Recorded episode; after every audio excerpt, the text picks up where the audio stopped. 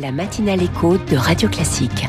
Au travail tous les matins sur Radio Classique avec Quentin Périnel du, du, Figaro. Bonjour Quentin. Bonjour Charles, bonjour à tous. Et ce matin, vous, on commence la journée avec le sourire. Absolument Charles, hein, de la bonne humeur et de la joie pour vous et pour tous les auditeurs de la matinale de Radio Classique.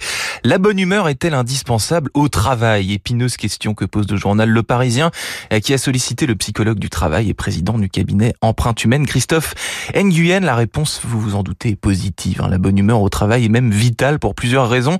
La cohésion de groupe, l'entraide, le lien social, l'ambiance et même la performance. La productivité augmente en effet de 12% lorsque les salariés sont de bonne humeur. L'humour est un très bon levier, souligne ainsi Christophe Nguyen. Il soulage les lourdeurs, des dramatismes, ménager des temps informels où on ne parle pas que de boulot avec ses collègues. S'intéresser à eux, à leur passion est bénéfique. Entretenir la bonne humeur, en réalité, c'est même un défi pour les managers. Et est-ce que la, cela ne risque pas d'engendrer euh, des attitudes de, de façade? Ah, vous avez raison. La bonne humeur n'est pas quelque chose que l'on obtient sur commande. il n'y a rien de pire d'ailleurs que de feindre d'être heureux. La bonne humeur n'est pas une injonction. Il faut pas positiver à tout prix car cela se voit en vérité lorsqu'on se force. Et c'est un travers que l'on peut observer dans les organismes qui valorisent la surperformance. Hein.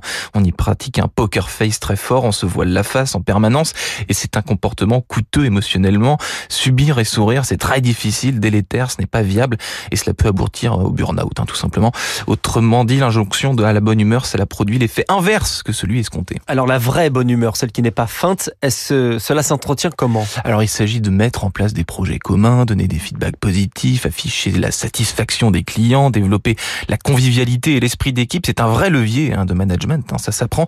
Ça passe aussi par des expériences positives collectives, réussir un challenge, féliciter tout simplement lorsque les objectifs sont atteints, souligner le rôle de chacun, pas seulement celui des, des surperformeurs, sans oublier les, gestes de reconnaissance tout simple du déjeuner ou dîner de service au team building. Je vous laisse Charles avec ce morceau qui figure en excellente position dans le classement des chansons qui mettent de bonne humeur, et ce, dès les premières notes. Bonne journée à tous.